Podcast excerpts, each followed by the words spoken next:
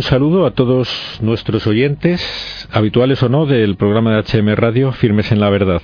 Juan Manuel y yo en el programa y como siempre al otro lado del teléfono nuestro invitado.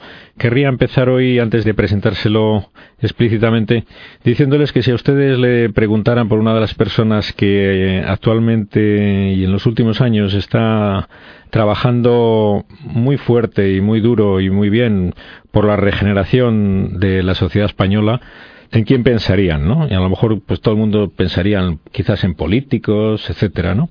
Bueno, pues si no habían pensado en nuestro invitado de hoy, quizás no están ustedes muy al día en, lo que se cuece en la lucha por regenerar esta sociedad nuestra eh, actualmente, ¿no?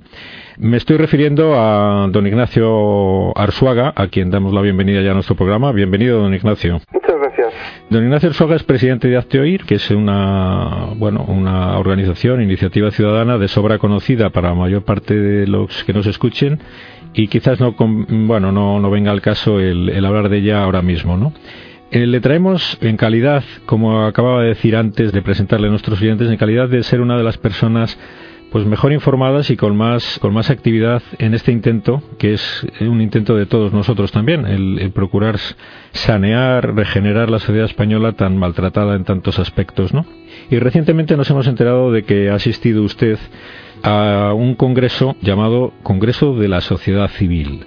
Queremos que nos hable de ello, de sus conclusiones, de por qué se organizó, quién lo organizó y cuáles son sus expectativas para el futuro de, lo que allí se haya hablado, ¿no? Sí, bueno, pues efectivamente es un congreso de la sociedad civil, es decir, nos reunimos, hay distintas personas, alrededor de 2.000 personas de la sociedad civil, muchos representantes de entidades que están tratando de pues de defender sus ideas eh, o de regenerar precisamente la sociedad española, como decía, de fomentar la democracia la participación de los ciudadanos en la sociedad y en la política, ¿no? Y allí, pues, yo creo que una de las conclusiones a las que llegamos, que, que es un, una ratificación de mi propia experiencia, ¿no? En, acto de ir, ¿no? De, transformación de la sociedad. Nos hemos reunido con políticos, nos hemos reunido con empresarios, nos hemos reunido con directores de medios de comunicación y la conclusión a la que a la que hemos llegado y, que se que se explicitó allí en el Congreso es que esa regeneración tiene que venir necesariamente de la sociedad civil. Es decir, la clase política bueno, pues en la clase política, como en cualquier otra profesión, hay gente de todo tipo, pero parece como que hay una serie de intereses que mueven el propio sistema, el régimen electoral, está diseñado de tal forma que los políticos tengan muy pocos incentivos como para cambiar las cosas, ¿no? cambiar el statu quo.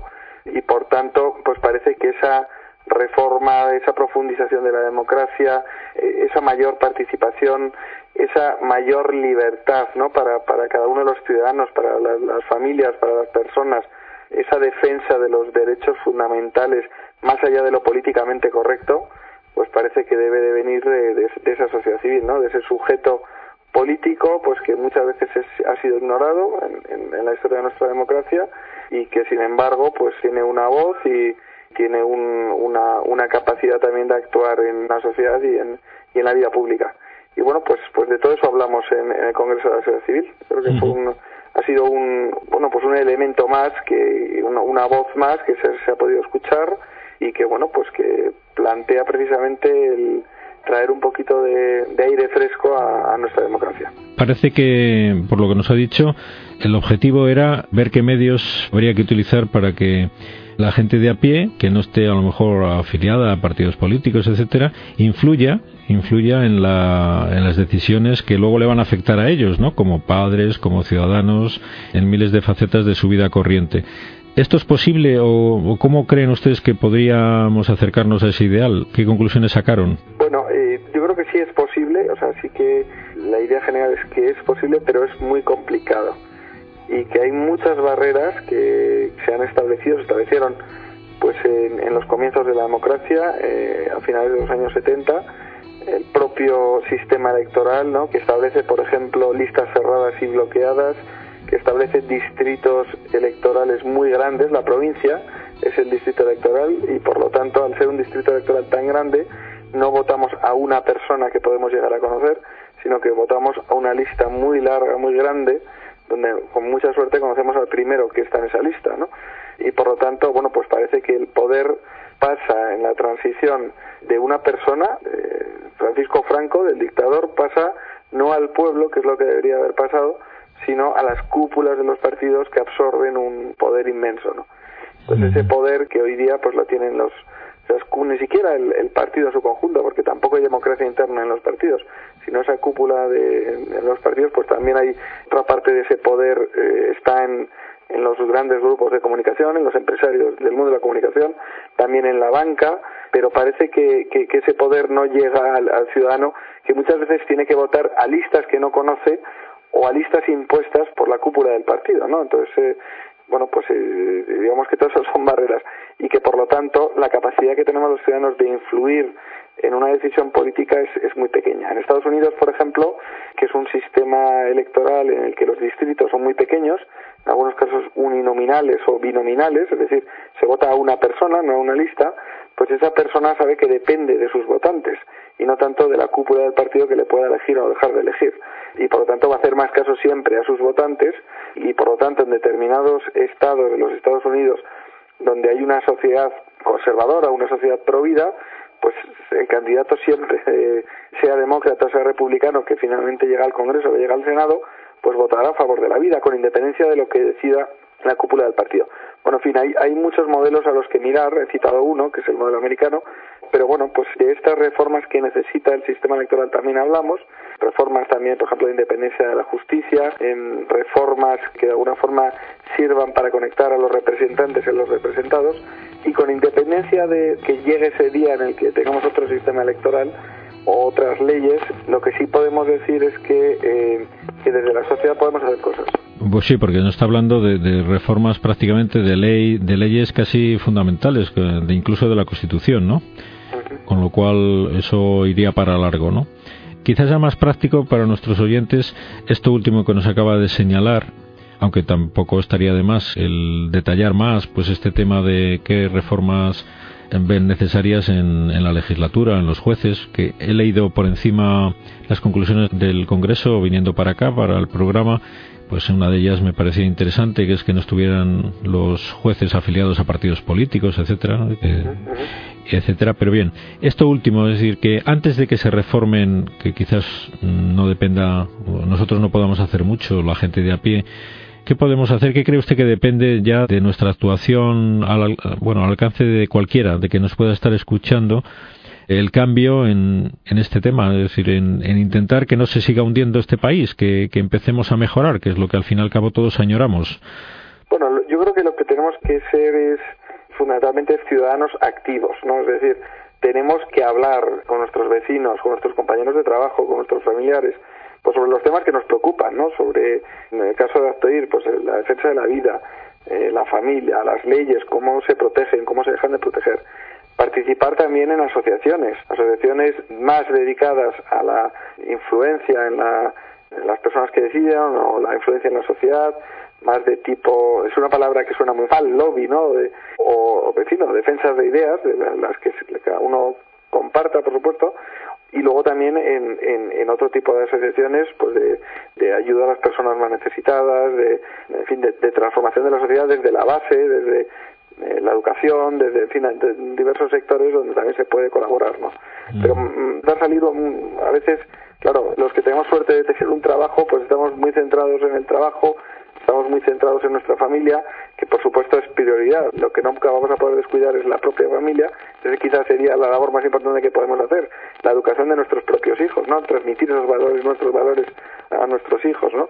Eh, pero además de la familia, además del trabajo, pues está la sociedad y está nuestra nuestra cualidad de ciudadano, ¿no? De miembro de, una sociedad y bueno, pues todo lo que se puede hacer en ese ámbito escribir una carta del director, eh, organizar una conferencia en, en, en, casa con amigos o en, un centro cultural. En fin, hay, hay, hay multitud, por supuesto, participar en la parroquia, participar en el tratar de alguna forma de, de llegar más allá de nuestro ámbito más, más reducido, ¿no? más familiar, más profesional.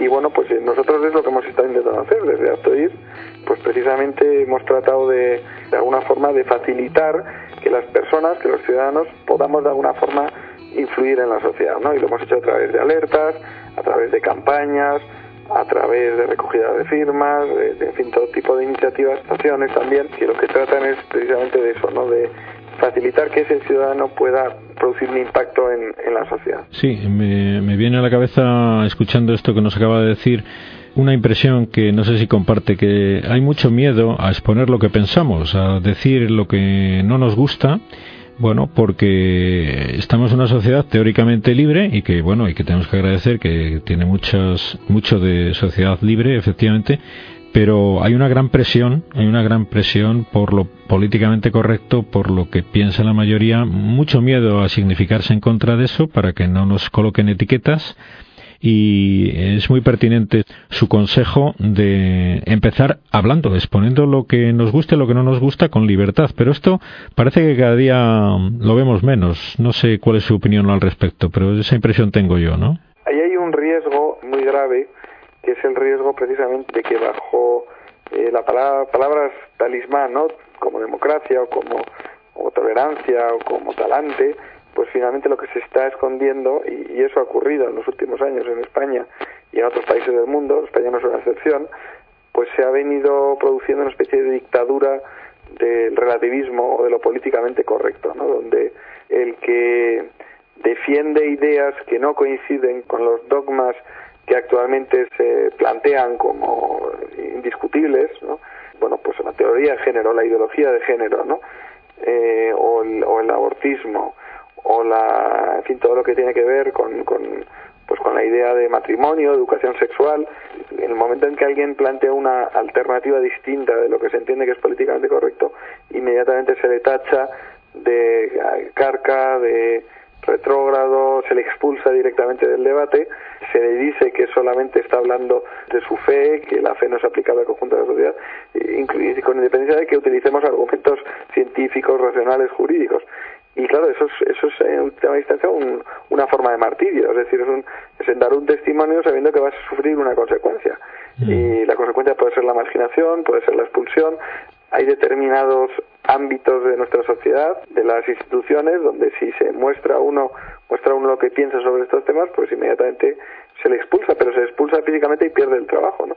He oído algún juez que ha perdido el trabajo, estoy pensando en Fernando Ferrín Calamita, porque simplemente, eh, bueno, pues pidió una serie de informes a, dos lesbianas que querían adoptar eh, una hija, ¿no? Eh, sobre informes sobre la el impacto en la salud psíquica de esa de esa niña, ¿no?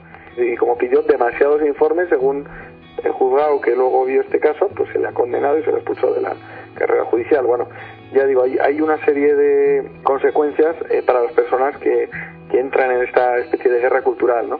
Cuidar a los más pobres, cuidados enfermos. Bueno, pues eso es algo muy necesario, pero que el conjunto de la sociedad entiende que es algo bueno, ¿no? Pero cuando te metes en esta, Estados Unidos hablan de guerra cultural o de batalla cultural de fondo de las ideas, ahí es cuando ya dejas de caer simpático, el católico deja de caer simpático y ya pues de alguna forma se pretende que no hable, que se calle, que si siga hablando, pues inmediatamente se le acuse y se le condene como retrógrado, como decía antes, ¿no? Como bueno, pues eso, eso, eso es un, tema muy grave porque nos jugamos nuestra libertad y la libertad de nuestros hijos, la libertad de expresión, la libertad de pensamiento.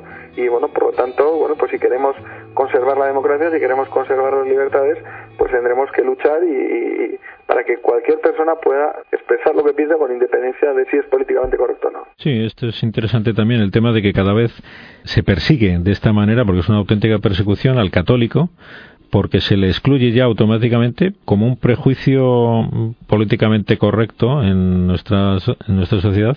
Un católico ya no es una, un interlocutor válido en muchísimas, en muchísimos foros, en muchísimas reuniones, eh, tertulias, etcétera, porque simplemente se le considera ya incapaz para ellos, según su opinión, incapaz de llegar a consensos, etcétera, que es lo que ahora mismo prima en este tipo de cosas. Habría que reivindicar aquí muy claramente, ¿no? La, el derecho de cualquier cualquier religión, de, por supuesto de la, de la católica, en España principalmente, donde tiene una especial arraigo ¿no? en toda la sociedad, el derecho a que eh, no se relegue a nadie por su condición de católico y que se está haciendo descaradamente últimamente, ¿no? como usted nos ha dicho. ¿no? Sí, la libertad religiosa es precisamente una de las libertades que más sufren en todo el mundo porque todos somos conscientes de que en Irán o que en Pakistán hay personas que son asesinadas o que incluso son condenadas a muerte por tribunales estatales, pues son regímenes confesionalmente islámicos, bueno, pues que simplemente por el hecho de creer en Cristo, ¿no? Eso está ocurriendo a día de hoy y eso es algo que todos rechazamos, pero también hay que recordar que existe persecución religiosa también contra los cristianos, contra los católicos en países occidentales, ¿no? Y esa es una persecución más, normalmente no hay asesinatos,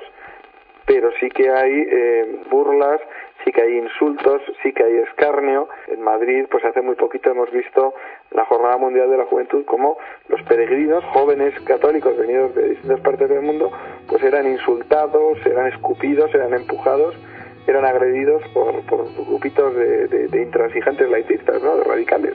Mm. y, además el problema no es que existan grupos de radicales, que siempre los va a existir, sino que ese ambiente, ese o ese radicalismo, esa violencia surge de un ambiente creado muchas veces o potenciado por, por políticos, por personas representativas que se han dedicado a criticar duramente, a amenazar a la Iglesia y bueno, pues que finalmente produce que se cree un caldo de cultivo, un clima en el que eh, bueno, pues eh, se piensa que la religión es causa de conflicto, es causa de división, es obstáculo para la paz y que por lo tanto el católico bueno tiene derecho a creer en siempre y cuando exprese su fe siempre en ámbitos privados.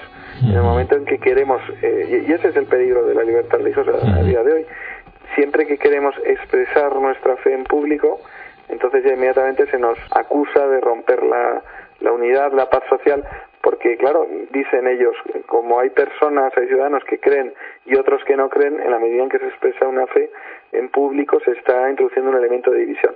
Y la realidad es justamente la contraria, ¿no? La, los creyentes, los ciudadanos que tenemos fe, los cristianos en particular, los católicos, siempre hemos aportado un plus de, unión, ¿no? Civilización, ¿no?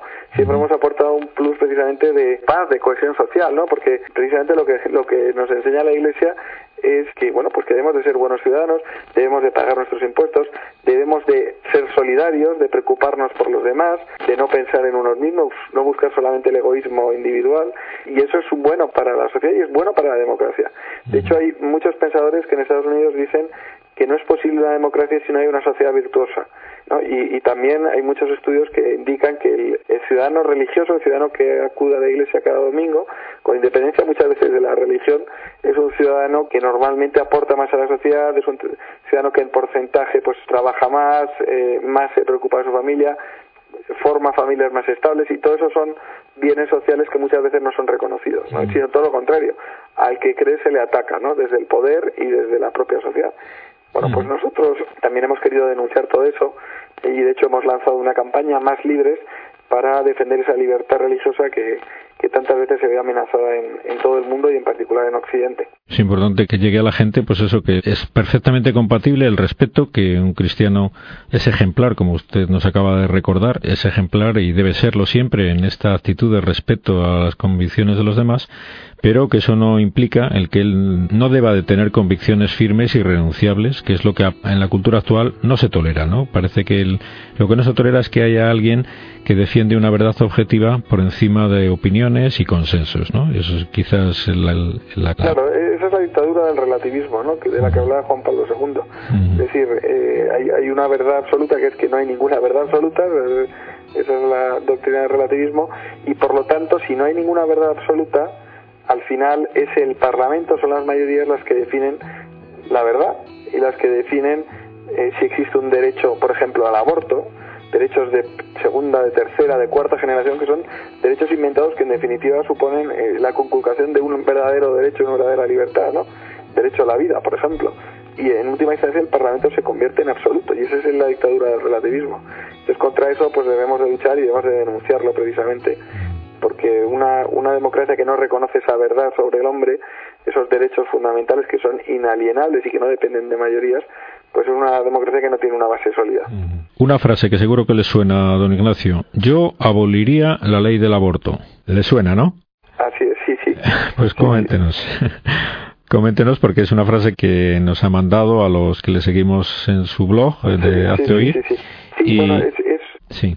vamos a ver, nosotros, bueno, pues hemos lanzado muy recientemente una campaña eh, una, una plataforma, Vota Valores, precisamente animando a la sociedad, a los ciudadanos, a los votantes, a que acudan el próximo 20 de noviembre y en general en los procesos electorales a votar, ¿no? Porque esa participación de la que hemos hablado, desde luego incluye el voto, ¿no? El, voto es una forma de participación muy necesaria, no es la única forma de participación, de eso se habló en el Congreso de la Sociedad Civil, pero desde luego es, es una forma fundamental. Y estamos animando a la gente a que salga a votar el 20 de noviembre a favor de la vida, a favor de la familia, y a favor de la libertad. Estamos en concreto animando a la gente que salga a votar a favor de que se derogue la ley del aborto, de que también se acabe con educación para la ciudadanía y que también se salga a votar a favor de la familia para promover políticas de apoyo a la familia, ¿no?